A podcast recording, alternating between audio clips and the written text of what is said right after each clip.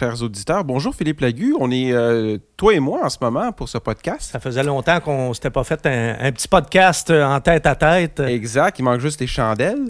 Alors, je vous rappelle, mesdames et messieurs, que vous entendez Nicolas Mayou, co-animateur et idéateur des podcasts depuis le début. Et aujourd'hui, Philippe, on va parler d'une voiture que tu connais très bien, la Toyota Avalon. Ouais, ben là, écoute, tu me forces un petit peu à sortir du garde-robe. Ouais, je sais. Je, suis désolé, je m'en excuse humblement. C'est la Toyota Avalon, c'est la voiture que je conduis personnellement. Là, je sais que il y en a que les bras vont leur tomber, ils vont dire ben voyons donc, c'est pas vrai. Pas, un chroniqueur automobile qui aimait les autos sport, puis les autos basses, puis les autos avec une boîte manuelle, puis tout ça, qui est rendu avec une Avalon. Euh, l'histoire est plus compliquée que ça. Là.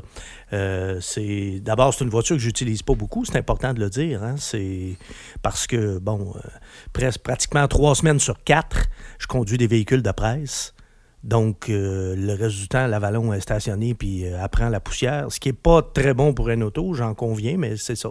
C'est vraiment mon véhicule pour me déplacer là, d'un endroit à l'autre quand je, change de véhicule de presse. Puis des fois, ben, je la roule pendant la semaine justement pour pas que pour pas qu'elle s'encrasse trop. Alors oui, c'est vrai, je conduis. Je suis le fier propriétaire d'une voiture beige. qui est grise, mais mon Dieu, c'est tellement la couleur parfaite pour euh, cette voiture-là. Donc, dans tous les sens du mot, je conduis une Toyota Avalon 2005. Hein, c'est quand même une 14 voiture, ans, une voiture qui a 14 mhm. ans. Et bon, tu l'as vu, hein, à l'intérieur, l'habitacle, cette voiture-là pourrait être dans une salle de montre. Absolument. Tellement c'est euh, impeccable. Puis il faut le dire, c'est une voiture que j'ai achetée euh, bon, en 2015. Alors quand je l'ai achetée, c'est une voiture qui avait 10 ans et qui n'avait pas 50 000 km. Elle avait, je pense, 43 000 km quand je l'ai achetée. C'est effectivement un aîné qui avait cette voiture-là, ce qu'on appelait autrefois un vieux avant la rectitude politique. Et euh, le, pauvre monsieur, il a perdu ses licences. Il a perdu son permis de conduire. Il a échoué son examen à la SAC. C'était un octogénaire. En fait, il était presque nonagénaire. C'était euh, lorsqu'il m'a vendu sa voiture, il avait 88 ans. Et là, ben, il a échoué son examen de conduite. Il a été obligé de vendre sa voiture. Sauf que c'est une voiture dont il avait pris un soin jaloux. C'est pas assez de dire ça, là. C'était minutieux. Compulsif? Ah, pas loin pas loin. La voiture, bon, en plus, qui était dans un garage et tout ça. Alors, elle était, mais propre, là. Je pouvais pas avoir mieux que ça. Je veux dire, la coche plus propre que ça, c'est une voiture neuve avec les plastiques dessus. Mhm. C'est pratiquement ça. Là. Donc là-dessus, euh, c'était une offre difficile à refuser, d'autant plus que, bon, euh, c'est pas la voiture que j'ai achetée, c'est le prix, hein, c'est le deal. Moi, Mais le deal, le prix et surtout, c'est quand même, ça reste une Toyota. Ben, regarde, moi, c'est ça. À, la base, je voulais euh, une voiture avec un moteur V6. Je voulais pas de 4 cylindres. Hein, j'ai quand même comme les autos? J'ai quand même été chroniqueur automobile pour certaines, certaines raisons. J'aime ça avoir. J'aime ça quand il y a quelque chose qui se passe euh, lorsque je pèse euh, sur combien, la Combien de chevaux, la Vallon? 275 euh, à ce, à ce moment-là. Alors, je voulais au moins un V6, ce qui me limitait pas mal à une berline intermédiaire ou plus grosse. Alors, c'est ce qui est arrivé finalement, ça a été l'Avalon. mais si tu m'avais dit, il y a cinq ans, que tu conduirais une Avalon? Que je conduirais une Avalon un jour, je serais parti à rire. J'aurais même pas passé proche de te croire. Là. Et surtout pas une Avalon de la génération que je conduis parce que, on va en reparler tantôt, mais je les trouve pas bien belles. C'est vrai que ça passe assez inaperçu. Non, c'est pire que ça, je les trouve laides. OK. Oui, oui, oui, oui. Je voulais pas être méchant. Mais là, on va faire d'abord une mise en contexte pour les gens. On, va, on va lâcher un petit peu mon véhicule personnel. Et, mais vous allez comprendre pourquoi, depuis ce temps-là, ça m'intéresse doublement d'essayer des Avalon. Hein? Depuis que j'en ai une moi-même, euh, ah, tiens, ben là, j'ai hâte que le nouveau modèle sorte. Puis là, comparer. Ben, comparer ben aussi, exactement. J'ai quand même euh, une très, très bonne comparaison.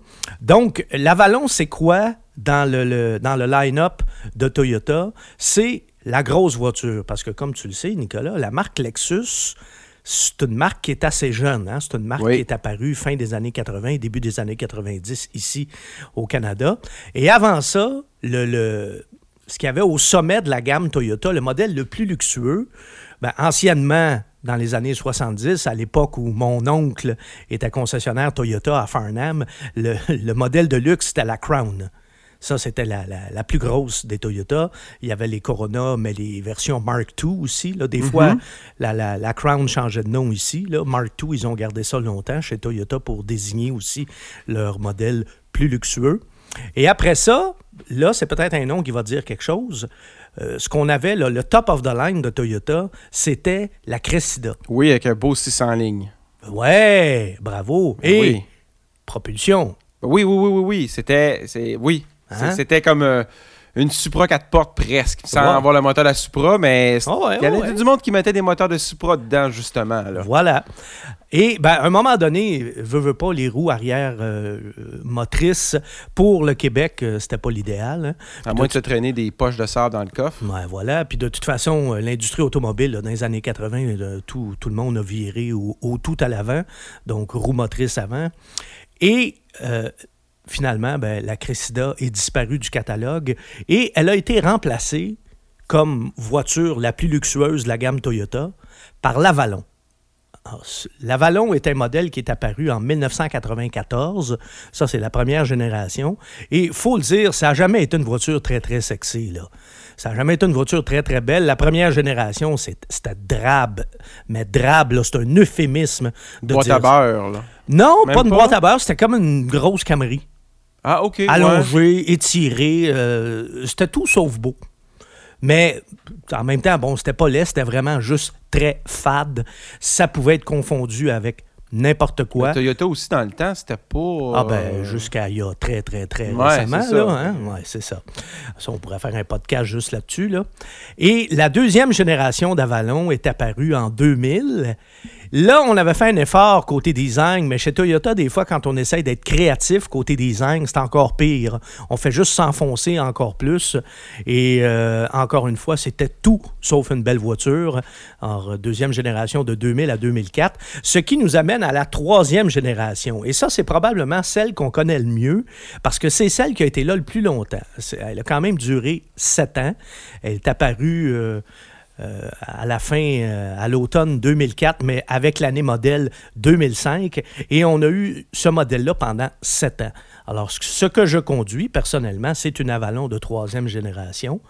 Et euh, on a gardé ce modèle-là donc de 2005 à 2012 inclusivement, ce qui nous a ensuite amené à la quatrième génération. Et là, on avait vraiment une rupture de style avec les précédentes. Là, on est arrivé avec quelque chose de, plus moderne, de plus raffiné, de moins ringard. Là, pour une fois, il faut le dire, ça faisait moins char de vieux. Ça donnait beaucoup plus le goût d'en acheter une. Ben, enfin, on avait l'impression ça, que... faisait, ça faisait moins Buick des années 80. C'est si ça. Là, là, ça avait l'air d'une voiture de son époque au moins, ce qui était déjà une grosse amélioration. Alors, la quatrième génération, c'est 2013 à 2018, ce qui nous amène à la nouvelle Avalon dont nous allons parler aujourd'hui. Première année, donc 2019. C'est la cinquième génération. Mais ça, il faut le dire, ça ressemble beaucoup à la précédente. Donc, vous ne serez pas dépaysés. Là, de, ce- côté-là, on est vraiment allé dans la continuité. Autant la quatrième génération est à une rupture de style par rapport à la troisième, autant euh, l'Avalon actuel, on est pas mal dans la continuité de, la quatrième. Ceci étant dit, l'Avalon, euh, c'est quand même euh, une voiture qui se vend au, compte-goutte. Il faut bien le dire. Avoir le nombre d'Avalon euh, chez nous, au Québec, on peut même se questionner sur la pertinence euh, du maintien de ce modèle-là dans la gamme Toyota. Mais il y a une chose, par exemple, Nicolas, c'est que, regarde, euh, si on regarde les chiffres de vente de l'Avalon, en 2017, il y en a moins d'une centaine qui s'est vendu au Québec, moins de 500 au Canada, mais attention, comme tu le sais, Les Américains mènent la balle. je viens juste de revenir de la Floride. Je suis allé en Floride deux fois au cours euh, des cinq derniers mois et j'en ai plus vu lors de ma dernière semaine en Floride que dans toute une année au Québec. Alors c'est vraiment, quand tu vas dans ces endroits-là, que tu comprends pourquoi ce modèle-là fait encore partie de la gamme de Toyota. Parce que tu te dis, est-ce qu'ils ont vraiment besoin d'une grosse auto comme ça, surtout depuis qu'ils ont Lexus? Écoute, des Avalon en Floride, là, j'en ai vu non seulement à tous les jours, mais j'en ai vu plusieurs à tous les jours. Je te fais quand même une précision, c'est que ce que- ce que j'ai surtout vu en Floride, ce sont des modèles des générations précédentes. Ah, OK. Bon, ben, d'abord en Floride, euh, évidemment, avec les conditions climatiques, Ça là, dure plus longtemps. les là. voitures durent plus longtemps. Fait que j'en ai vu beaucoup de la première et surtout de la deuxième génération. Mais euh, celle, dont, celle que j'ai vu le plus, c'est le modèle de troisième génération. Donc le modèle identique à celle que je conduis. Et à partir de la génération suivante, euh, la quatrième, là, qui ressemble beaucoup au modèle Mhm. actuel, ça, on n'en voit pas beaucoup. C'est à cause des VUS. et je crois avoir compris pourquoi. Ouais, mais vieillissement de la population aussi, et euh, qui fait que là, ben, il s'en vend de moins en moins. Parce que euh, là, tu vas dire, ben, ça marche pas, vieillissement c'est de, des la, vieux qui achètent, c'est ça? vieillissement de la population, ils devraient acheter de plus en plus Ouais. d'Avalon. Je vais y revenir. Tu vas qu'on. euh, la lumière va se faire tantôt, tu, bon. tu vas voir. Mais le, ce que j'ai vraiment vu beaucoup là-bas, c'est le modèle de troisième génération, donc euh, celle de 2005 à 2012, identique à celle de que je conduis et celle que je trouve justement là, un, peu, euh, un peu mal fagotée. Mhm. d'ailleurs, la bonne nouvelle, c'est que la- l'Avalon actuel, le modèle de cinquième génération, donc a été renouvelé euh, pour l'année modèle 2019. La bonne nouvelle, c'est qu'elle est beaucoup plus belle qu'avant. Et euh, parce que hein, même si euh, j'en conduis une, moi, une Avalon de troisième génération, je le cache pas, je la trouve laide. Pas générique là, ou fade. Non, non, laide. Et je trouve que la troisième génération est vraiment la pire, là, avec son, son petit devant, son gros derrière, ses roues qui sont trop petites. C'est une berline qui est vraiment mal proportionnée. Une Et- chance que le trois quarts du temps, t'es pas dedans. Ben, eh, ben, c'est ça l'affaire, tu sais. C'est- que quand je suis assis dedans, je le vois pas, ça. Alors, euh, déjà, ça aide. Et de toute façon, j'ai pas acheté ça pour sa beauté, euh, je peux vous le garantir. Parce qu'en plus, c'est une voiture que je trouvais laide à sa sortie il y a 15 ans. Puis tu sais, des fois, hein, le facteur nostalgie, puis le temps qui passe, puis tout ça, ben, des modèles qui sont sortis il y a 10, 15 ou 20 ans, ben, avec le temps, on les regarde d'un autre œil, puis on dit, bah, finalement, c'était pas si pire. Non, moi, euh, dans le cas de l'Avalon de troisième génération, je la trouvais laide. Je la trouve encore laide aujourd'hui, et euh, il n'y a rien pour me ramener euh, de ce côté-là. Vous aurez compris que le, le- le- le modèle actuel, ben, je trouve que c'est une grosse, grosse, grosse amélioration.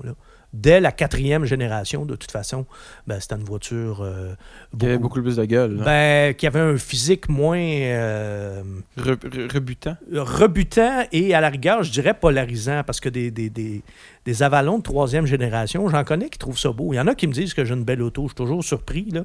mais en tout cas, moi, euh, même si j'en suis propriétaire, il n'y a rien à faire, je la trouve pas belle. Mais bref, on ne s'étendra pas trop là-dessus non plus. Mais le modèle actuel de cinquième génération reprend les grandes lignes de, la génération précédente. Puis c'est une bonne idée parce que c'est un, un style qui est euh, très, très moderne et qui vieillit très bien. Ça fait moins ringard, ça fait moins kitsch pour conclure là, que le modèle de troisième génération. Puis euh, pour ce qui est de la plateforme puis de la mécanique, ben, il n'y a pas de surprise. On reprend la même plateforme que la Camry, comme ça a toujours été le cas. Là. Sauf que là, vous avez une carrosserie qui est un petit peu plus basse, qui est plus longue et qui est plus large que celle, euh, que celle de la Camry. On a deux versions, la version XSE qui se veut un peu plus sportive. OK, oui. Avec ouais. des grosses guillemets, des, des, des guillemets euh, Oui, audio. C'est un bien grand mot quand on parle de- de- d'une Toyota et surtout d'une Avalon. Alors, version XSE ou version Limited. Mais tu vas voir que euh, ça joue quand même quelque part. Je vais y revenir là à ce sujet-là aussi. Quand je vais te parler du comportement, là, Oui. il, y a beaucoup de lumières qui, euh, qui vont s'allumer dans les, les espèces de, de réserves là, que j'ai sur la nouvelle. Avalon. Bon, ben à l'intérieur, ça a l'air de quoi, Philippe? J'espère que c'était une belle amélioration aussi parce que ton auto, je l'ai vu, là, c'est plate longtemps. Là. Alors, c'est pas juste plate, c'est. C'est dangereusement plate, je dirais. Ben, c'est pas juste ça, c'est que ça, ça a été comme un peu les années creuses de Toyota en général et c'est rempli de plastique. Mais là, on parle d'une Avalon 2005. Alors que dans la nouvelle, euh, on est dans la continuité de. euh, je te dirais que le ramage est à la hauteur du plumage. On est dans la continuité de ce qu'on voit à l'extérieur. Il n'y a rien qui bouleverse les standards établis, mais c'est très moderne.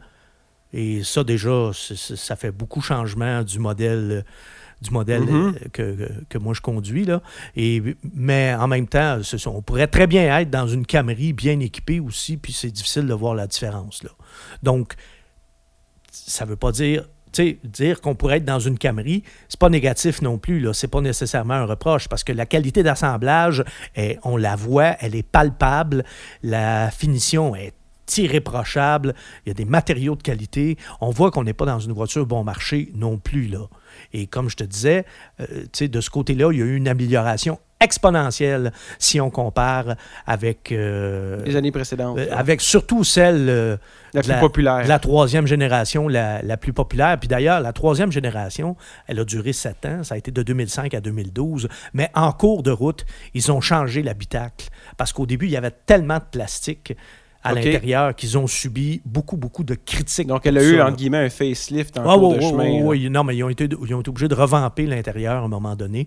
Et puis ça avait été la même chose aussi dans ces années-là pour la Camry. Là. OK. Oui, oui, oui, c'était un problème qui accablait toutes les Toyota là, qui étaient submergées de plastique. On avait l'impression d'être euh, chez GM là, quasiment. Là. Donc, ta- tableau de bord, euh, système d'infodivertissement, ça, ça ressemble à quoi? C'est agréable à utiliser? Bon, système d'inf- d'infodivertissement, euh, euh, première chose, le système d'infodivertissement comprend Apple CarPlay et Android Auto, ce qui est une bonne chose parce que la Camry, l'année passée, l'année modèle 2018, n'avait pas Apple CarPlay. Hmm. Et ça, ça avait été décrié. Là.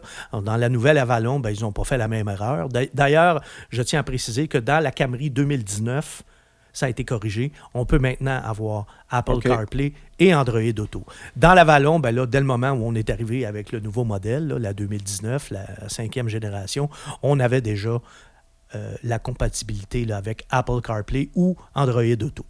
Euh, ceci étant dit, je doute que ça fasse une différence pour la clientèle visée. Oui, oui. je suis pas certain, là. Mais bon, en même temps, il faut être à niveau avec la concurrence. Oui. Pas le choix. Et puis, euh, il y a des têtes grises aussi qui sont techno. Hein? Oui, oui. Euh, pas moi, mais il y en a. Il y en a. Le meilleur exemple, qui n'est pas ici aujourd'hui, mais c'est François, Mhm. qui fait des podcasts avec nous. Je dire, François, il a mon âge et euh, il est très, très techno. là.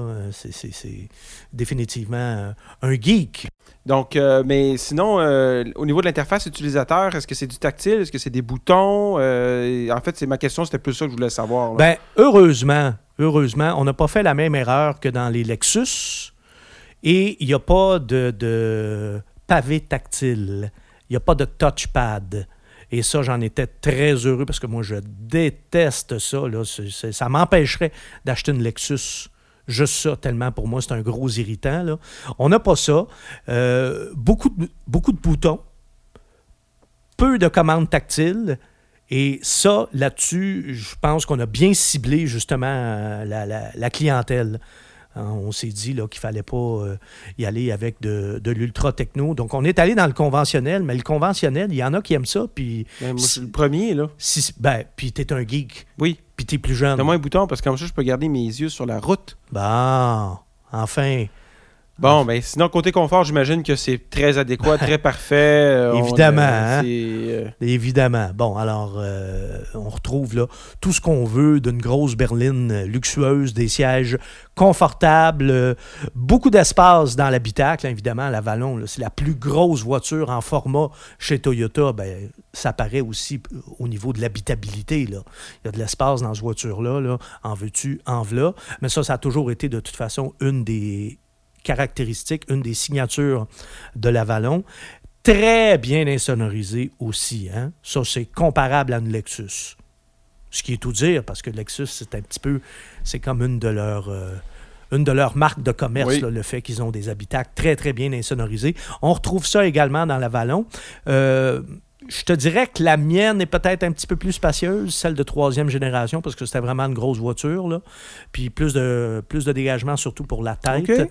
Mais c'est quand même l'Avalon, une voiture qui est euh, encore plus spacieuse que la Camry. Puis j'ai eu la Camry il n'y a pas longtemps. C'est déjà une voiture très OK, on spacieuse. se sent pas du tout à l'étroit. Le claustrophobie, Ben non, ben on non, oublie ça. là. oublie ça, là, c'est tellement une grosse voiture, ça serait pas normal, même si on était un peu à l'étroit dans une voiture de ce format-là. Le coffre est à l'avenant, c'est-à-dire Ah oui. il est absolument immense, un des plus grands coffres de la catégorie. Donc, si vous achetez une grosse voiture pour ça, euh, vous êtes en business. La seule chose, moi, j'ai eu la version XSE, qui est la version un petit peu plus, euh, soi-disant, sportive. Mhm. Et à la rigueur, les sièges peuvent peut-être être un peu trop fermes Ah, pour la clientèle visée. Je pensais pas dire ça un jour d'une Avalon non plus, mais en même temps, il y a du support latéral, alors que dans la mienne, c'est un concept abstrait. OK, Il y en a zéro dans la mienne. OK. Ça, puis un divan de salon, là, c'est à peu près pareil. Bon. Oui, c'est confortable, mais Oui. le support latéral, là, comme je te dis, zéro, inexistant. Alors que c'est pas le cas dans l'Avalon euh, du 21e siècle. Disons ça comme ça. Euh, côté mécanique, euh, on reste avec un V6 de 3,5 litres, comme les générations précédentes. Mais attention, c'est un nouveau moteur qui a été refait, revu de A à Z, plus puissant, Oui. 33 chevaux de plus. Alors quand même, on est à 300 chevaux. 301 exactement. C'est quand même pas négligeable. Et euh, ce moteur-là, bon, 300 chevaux, mais 267 livres-pieds de couple. Et ce moteur-là, ben, il doit avoir euh, quelques qualités parce que c'est aussi le moteur que Lotus utilise pour mettre dans l'Evora. Ah! Alors, s'il est assez bon pour Lotus, Il doit être assez bon pour euh, Toyota. ah, je pense que oui. hein. Non, mais c'est vraiment, c'est sûr que dans la Lotus Evora, il n'est pas tuné de la même façon, là, mais Non, mais la base est là. là. la base est là. C'est un excellent moteur. C'était l'ancien V6 3,5 litres, qui est celui euh, que j'ai dans, Mhm. dans ma voiture personnelle. C'est vraiment un excellent moteur. Un moteur assez économique à part ça. C'est étonnant pour, Pour la cylindrée, Pour ouais. la cylindrée et pour une si grosse voiture. Là. Mais euh, je dirais que c'est encore euh, une des forces. Ce moteur-là, -là, c'est encore une des forces de l'Avalon. Euh, maintenant, aujourd'hui, il est jumelé une boîte automatique à 8 rapports. Puis ça, ben, j'ai été un peu déçu. Oh! J'ai pas été déçu de la transmission. Excellente transmission, très fluide, très douce. Euh, on, est, on est chez Toyota, il n'y a pas de surprise de ce côté-là. là. Euh, la douceur, ça aussi, ça fait partie de l'ADN de Toyota là, à tous les chapitres. là. Sauf que avec un moteur plus moderne et une boîte automatique à 8 rapports, ben justement, je me serais attendu à une consommation en diminution. OK. Et pourtant, ça se situe à peu près au même niveau que la mienne, qui a 15 ans. presque 15 ans. Et ça, c'est un peu décevant, là, vu l'écart d'âge entre les deux. Ça, je me serais attendu à beaucoup mieux que ça. Alors, on est autour de 9 litres au 100 de moyenne, ce qui n'est pas mauvais, qui non, exact. tu sais, mais 9, vir- 9, 9,5, sauf que la mienne fait ça. Oui. Puis elle a 14 ans. 14 ans et 100 000 km. Plus de 100 000 km. Mais enfin, il y a aussi une version hybride. Ça, ça pourrait être, euh, Oui. ça pourrait être le, le- le- le meilleur des deux mondes. Sauf que dans le cas. Tu sais, la Vallon, ça se vend tellement peu ici que la version hybride, ben, on a décidé de la garder seulement Pour les Américains. pour les États-Unis. Ah, c'est drôle, hein? Moi, j'aurais fait l'inverse. J'aurais vendu seulement la version hybride. Ici, chez- parce qu'on est bien plus fans. Mais bon, c'est. C'est ça. C'est leur choix. Je suis pas un spécialiste en marketing, alors euh, je vais arrêter mon argumentaire là. Mais des erreurs de marketing, euh, Toyota euh, en fait des fois. hein. Leur, leur petit, leur petit VUS aussi, là, le CHR, là, Mhm. qui a juste deux roues motrices. Là. Ça, c'était pas l'idée du siècle, ça non plus. D'ailleurs, ici, on en voit très peu. Puis tu vois, grosse différence là aussi, quand on va dans les États plus chauds des États-Unis, ah, là, on en voit. Mais ici, ils ont manqué leur coup complètement, alors que s'il y a une, catégorie, une catégorie de véhicules euh, qui est populaire par chez Des nous, c'est... VUS 4 motrices. Ben oui, Ben voilà. là, Mais bon, C'est le Saint Graal du, du petit VUS pour ici. Quasiment. Oui, oui. Ici, là, c'est une terre euh, très fertile pour ça. Mais bon, fin de la parenthèse, puisqu'on parle de l'Avalon, on ne fera pas euh, non plus euh, cinq minutes sur euh, le CHR. Là. Non, mais par exemple, je vais me poser la question suivante. Est-ce qu'on a l'impression d'être sur un ponton motorisé Evinrude ou pas? Ouais, c'est... c'est là que se situe la principale différence entre les Avalons des trois premières générations, qui étaient effectivement des gros bateaux, et l'Avalon des deux dernières générations. Ça, il y a une différence majeure, surtout que, comme je te disais, là, moi, je conduisais l'Avalon XSE, Mhm. qui est la version, entre guillemets, un peu sport. Puis écoute, à côté de mon Avalon 2005, là, l'Avalon 2019 XSE, c'est une BMW. Là. Ah, OK. Ah non, non, mais vraiment, là. Vraiment. Puis, sais-tu quoi? C'est presque trop. Parce que pour la clientèle cible, je pense, à mon humble avis, que c'est trop ferme. Parce qu'ils ne veulent pas les dérober des ventes à BM avec cette voiture-là. C'est ça que tu dis? Ben, ou- la clientèle cible, là, quand elle achète une Avalon, pas ça qu'elle veut, là. C'est pas ça qu'elle veut du tout, du tout. Elle Justement, veut un si, salon. si elle veut une BMW, euh, si- si- si- Elle va aller chez BMW. elle va aller chez BMW, là. elle va aller du côté des Allemands, elle n'achètera pas une Avalon. À la limite, euh, elle va aller chez Lexus, mais pas chez Toyota. ben même pas, parce que chez Lexus, euh, on est dans, dans. Règle générale, on est pas mal dans le bateau, là aussi. OK. là. Hein? On reste dans le soft. Oui, c'est ça, exactement. Euh, ceci étant dit, ben, ça, c'est le cas de la version XSE. Mhm.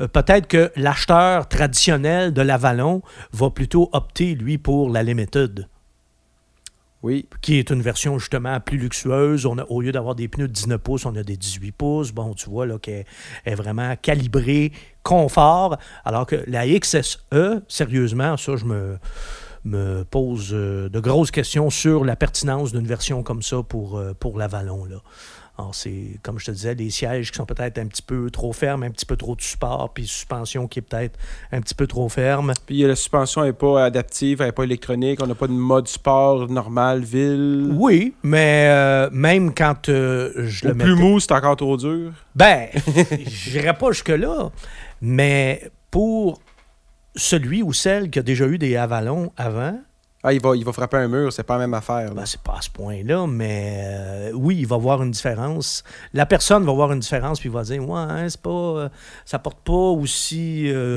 Il s'attendra- pas à ça. Oui, ça risque d'être un facteur déstabilisant. Effectivement, je dirais ça. Alors, tu sais, tout ça pour dire que euh, l'Avalon, c'est pas, pas de mauvaise voiture, là. Bien au contraire. C'est toutes les qualités d'une Toyota, puis je dirais même c'est toutes les qualités d'une Camry dans une voiture un peu plus grosse.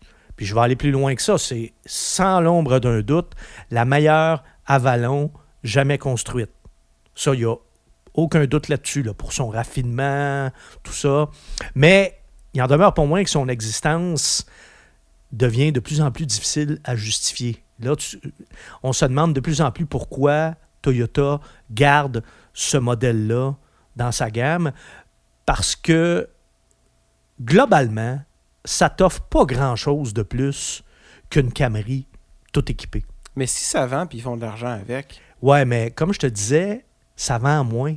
Parce qu'en Floride, j'en ai vu beaucoup, oui, mais, mais, des pas de- troisième génération. des troisième génération. Donc, pas beaucoup de quatrième. Non, Puis là, c'est c'est peut-être la dernière génération d'Avalon qu'on va voir aussi. Là. ça, c'est peut-être le dernier sursaut avant l'extinction. Donc, les Le collectionneurs, dernier c'est dinosaure. le temps de l'acheter peut-être. Oui. Puis d'ailleurs, le prix est quand même intéressant, là, parce que la XSE que je conduisais, elle était ultra équipée.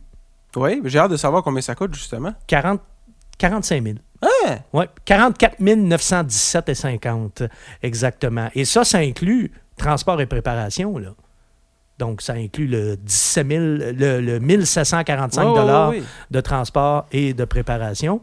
Donc, euh, 45 000 pour une grosse voiture comme ça, ultra équipée, très confortable et surtout, ne l'oublions pas, on est chez Toyota, et surtout très fiable. Ouais, turbo fiable. Euh, voilà. Ça, c'est pas mauvais. Ça vaut quelque chose. ça, ça vaut beaucoup même. Puis euh, même si, euh, si c'est une Avalon puis que c'est pas euh, c'est pas un gros vendeur, c'est quand même des voitures. Ça reste quand même une bonne voiture. Ça reste quand même ben, pas juste une bonne voiture, ça reste quand même une Toyota, donc ça garde sa valeur de Oui. revente aussi. Oui. là. Mais évidemment, c'est plus difficile de vendre une Avalon d'occasion que de vendre une Camry. Ça, c'est incontestable. dans un monde dominé par les VUS qui Ouais, offrent, ben, des, des conduites équivalentes maintenant aussi, puis un niveau de confort et de- de- d'espace équivalent aussi. Moi, je serais très, euh, puis je vais, je vais conclure avec ça. Je serais très, je serais très étonné de voir un renouvellement de l'Avalon. Euh, je serais très étonné qu'il y ait une sixième génération. On est probablement à la dernière. faut regarder aussi, là, tu sais, c'est quoi la- les, les concurrentes de l'Avalon. Oui. On parle de, du côté de, de Chevrolet, on parle de l'Impala. Euh, du côté de Chrysler, on parle euh, de la Chrysler 300. La Lincoln. Et ce sont tous des modèles dont la disparition est programmée. Là. Oui. Tu sais, Chrysler, euh, les 300, là, on- c'est le secret le moins bien gardé de l'industrie. On le sait que la production va cesser. Euh, même chose également pour euh, la Chevrolet. Ford aussi, euh, avec la Taurus. Oui. Donc, euh, tout le monde s'en va. Tout ce qui ressemble à une voiture traditionnelle Ben avec oui. un capot et des fenêtres ça. et un coffre, là, ça ne sera plus là. là. Dans, dans 10 ans, il n'y aura plus. là. Alors, il est fort probable que l'Avalon que nous ayons là soit la dernière de Donc, comment, comment on dit le, le- le dernier cri, le cri du. euh, le, le chant du cygne? C'est peut-être le chant du cygne de l'Avalon, la cin- cinquième génération? Voilà. Voilà.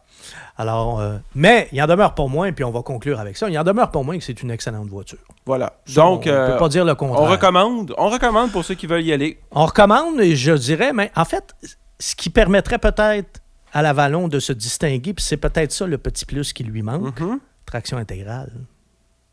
Parce qu'il y en a de ces grosses voitures-là qui ont la traction intégrale. Oui. Hein? Chrysler 300, Ford Oui. Taurus. Ah, voilà. Voilà. Ça, ça aurait pu... Ça, ça aurait pu être un facteur. Mais en même temps, ils en vendent tellement peu ici que... Ben, c'est ça que je me disais. Donc, bref, tout ça pour dire, on verra ce que l'avenir lui réserve. On n'est pas très optimiste pour la longévité. Demeure une, une excellente voiture.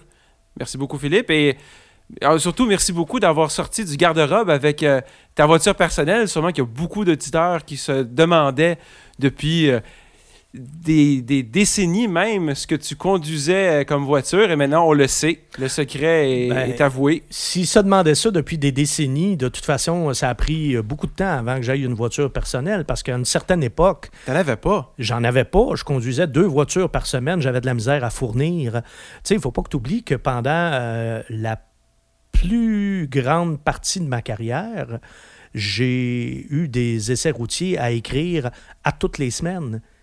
J'ai écrit pour des publications, euh, j'ai écrit pour des quotidiens, j'ai eu des chroniques à, faire, des, essais routiers à faire sur une base hebdomadaire pendant... Donc, quand même, que tu aurais eu une voiture à, à toi, tu t'en serais juste carrément jamais servi. Ah non, non, mais elle aurait pris la poussière. Ah oui, puis tu l'aurais Elle vendu. a pris la poussière. Tu sais, J'écrivais non seulement dans des livres qui paraissaient sur une base annuelle, mais j'avais au moins un essai routier à faire par semaine. Il y a eu une période même à l'époque où j'écrivais sur euh, un site web qui n'existe plus aujourd'hui. Je devais faire trois essais routiers par semaine. Euh, je, je- Peux-tu te dire que, Pas besoin d'une auto. comme on dit en bon québécois, ça gaulait. Bon. Bon. Alors, Hey. fin de l'histoire. Merci beaucoup, Philippe, et on se revoit dans un. On se reparle dans un prochain podcast. Salut. Salut, merci Nicolas.